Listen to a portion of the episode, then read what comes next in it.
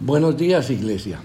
Hoy los invitamos a reflexionar sobre las disciplinas espirituales.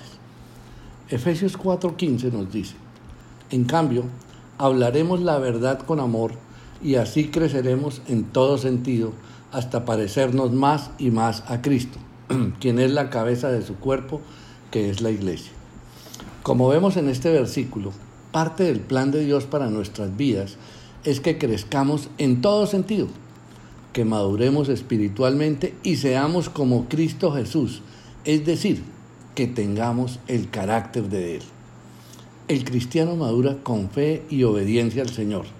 El crecimiento espiritual es progresivo, es decir, es de un desarrollo continuo y permanente, y crecemos proporcionalmente a nuestro esfuerzo. Así como las plantas para crecer deben recibir la luz del sol absorber el agua y los nutrientes del suelo. Deben ser abonadas y podadas. De la misma manera los cristianos debemos alimentarnos con algunas disciplinas espirituales para poder crecer y alcanzar, hermanos, la madurez espiritual. Las principales prácticas son la oración, es la comunión con el Señor la lectura y meditación de la palabra, el ayuno, la adoración, el autoexamen diario, congregarnos con los demás creyentes. Estas disciplinas deben ser un hábito permanente en nuestra cotidianidad, permitiendo que el Espíritu Santo, el consolador, nuestro ayudador, actúe en nuestras vidas para tener un cambio de adentro hacia afuera. La oración es la primera disciplina que vamos a ver. La oración es la manera de comunicarse con Dios y es el medio para el diálogo diario con nuestro Padre Celestial. La oración es un acto de adoración y obediencia. La oración nos da la oportunidad de compartir todos los aspectos de nuestra vida con Dios. Cuando oramos, le contamos y ponemos en manos de Él nuestros anhelos, nuestras tristezas y desengaños, nuestros propósitos, en fin, todo lo que estemos sintiendo, lo ponemos en manos de Él. También la oración nos da la oportunidad de expresar nuestra gratitud por las cosas que Dios nos provee la oración diaria proporciona la plataforma para confesar nuestros pecados y pedir ayuda al Creador para vencerlos. La oración es una forma de reconocer quién está realmente en control de nuestras vidas. La oración es un medio para pedir ayuda al Creador. En Mateo 7:7 Jesús nos dice, sigue pidiendo y recibirás lo que pides, sigue buscando y encontrarás Sigue llamando y la puerta se te abrirá, pues todo el que pide recibe, todo el que busca encuentra y a todo el que llama se le abrirá la puerta. Ahora, la lectura y meditación de la palabra. La Biblia es la revelación de Dios para nuestras vidas.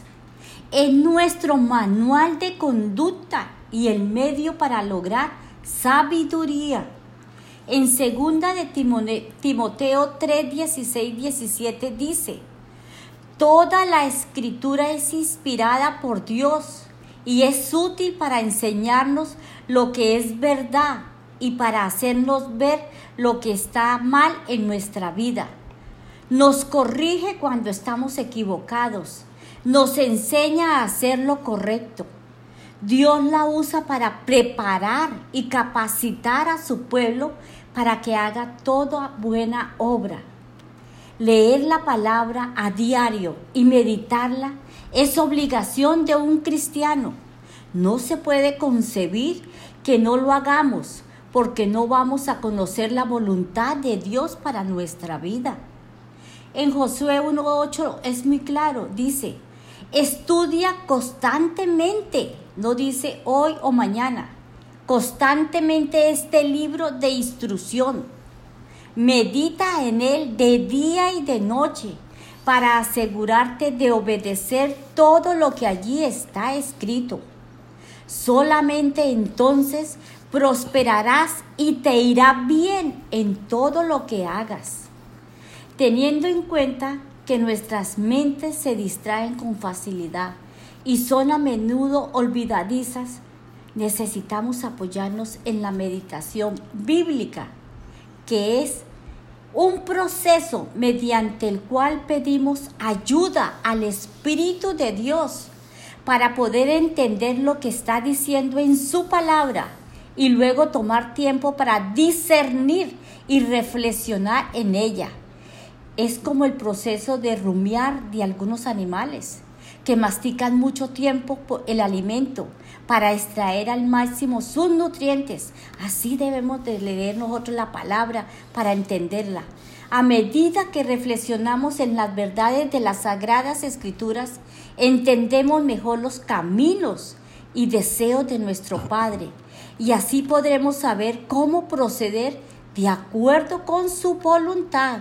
Es la voluntad del Señor. En el Salmo 119, 11 dice, he guardado tu palabra en mi corazón para no pecar contra ti.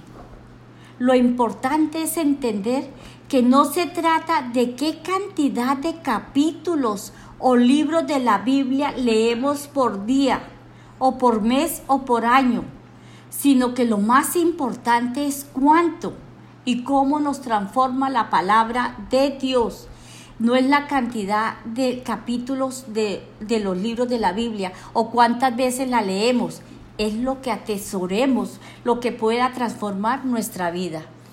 La tercera disciplina que vamos a ver es el ayuno.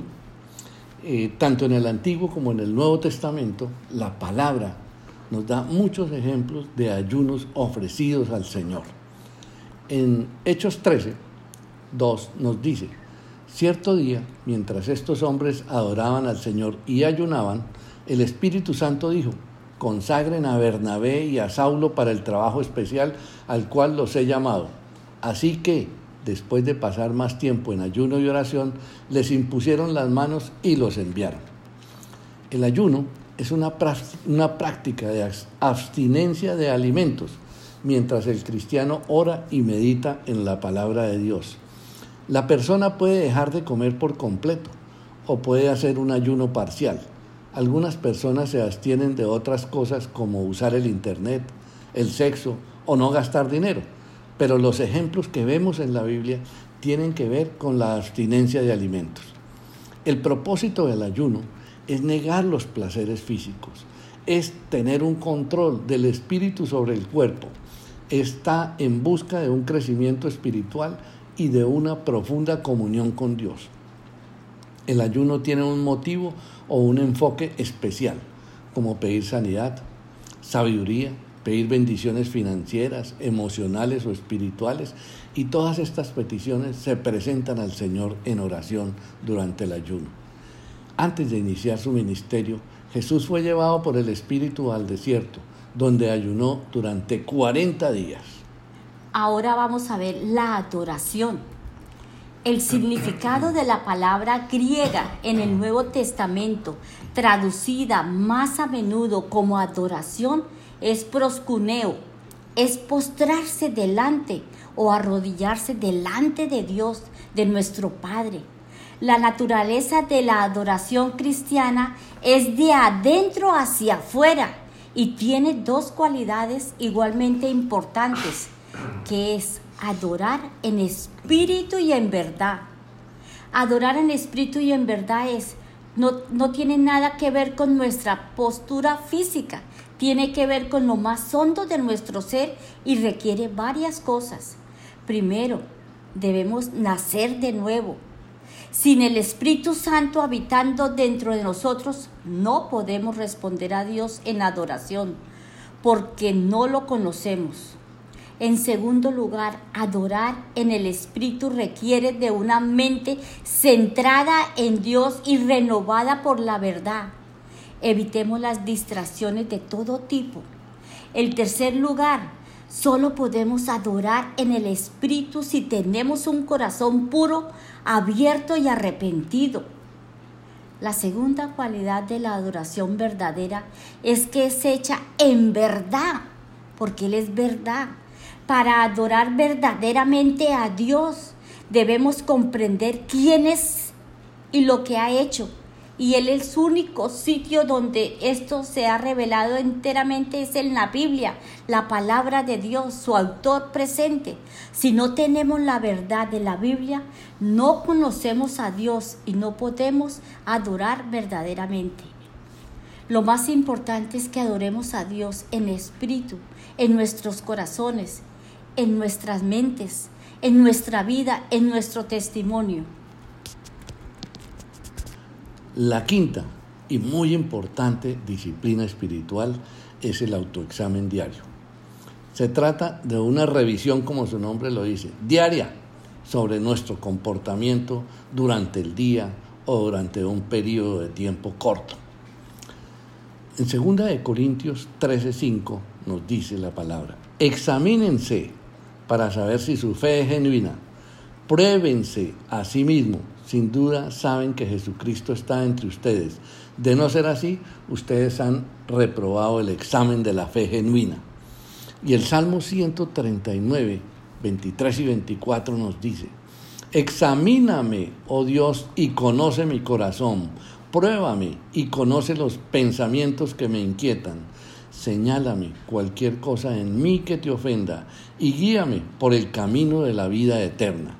Como vemos, pedimos que el Espíritu nos examine y si cometimos errores nos pruebe y si fallamos y que nos guíe por las sendas de Dios. Recordemos que el corazón del hombre es engañoso, corazón del hombre es engañoso, por lo que yo me puedo engañar y no reconocer mis errores. Por eso pedimos como el Salmo 119, 29, líbrame de mentirme a mí mismo, dame el privilegio de conocer tus enseñanzas. Bueno, hermano, nos vamos a hacer unas preguntas y cada uno en su corazón, a solas con el Señor, las va a contestar. ¿Qué hay en mi corazón? ¿Amor? ¿Resentimientos? ¿Ambición? ¿Envidia? ¿Deseos de venganza? ¿Infidelidades? También nos preguntamos en nuestro autoexamen, ¿he perdonado y he pedido perdón? ¿Amo a Dios y al prójimo? ¿Hay que cumplir con este mandamiento? En mis relaciones con los demás, ¿tengo problemas que no he resuelto aún? ¿Muestran mi estilo de vida que Dios es mi prioridad? ¿Dependo de Dios en cada aspecto de mi vida? ¿Leo y medito en la palabra de Dios? busco congregarme? Veo las pruebas como oportunidades de crecimiento. ¿Estoy madurando o creciendo espiritualmente? Contestémoslas, hermanos. Con las sinceras respuestas a estas preguntas podemos identificar las áreas de nuestro comportamiento donde necesitamos cambiar y crecer espiritualmente. Entonces, ¿qué esperamos para comenzar con esta disciplina? El primer paso en el proceso de cambio es el reconocimiento de la necesidad de cambiar y el propósito, hermanos, de hacerlo. Romanos 12.2 dice, no imiten las conductas ni las costumbres de este mundo más bien dejen que Dios los transforme en personas nuevas al cambiarle la manera de pensar. Entonces aprenderán a conocer la voluntad de Dios para ustedes, la cual es buena, agradable y perfecta. Para nuestro autoexamen debemos considerar el perdón, que es un mandamiento, no una opción. Nosotros, los cristianos tenemos que perdonar o perdonar. Perdonar significa disculpar a alguien que nos ha ofendido o no tener en cuenta su falta. En la Biblia, la palabra griega que se traduce perdonar significa literalmente dejar pasar, como cuando una persona deja de exigir que se le pague una deuda. Jesús usó esta comparación al enseñar a sus discípulos a orar. Perdónanos nuestros pecados porque nosotros mismos también perdonamos a todo el que nos debe. De igual manera, en la parábola del siervo que no mostró su misericordia, Jesús explicó que el perdón es como la cancelación de una deuda. Perdonamos a otros cuando dejamos de guardar resentimientos y no insistimos en pedir una compensación por el daño que nos hayan hecho o por la pérdida que hayamos podido sufrir. La Biblia enseña que el perdón se basa en el amor sincero, ya que el amor no se irrita ni lleva un registro de las ofensas recibidas. Congregarnos, hermanos. La vida cristiana está hecha para vivir en comunidad.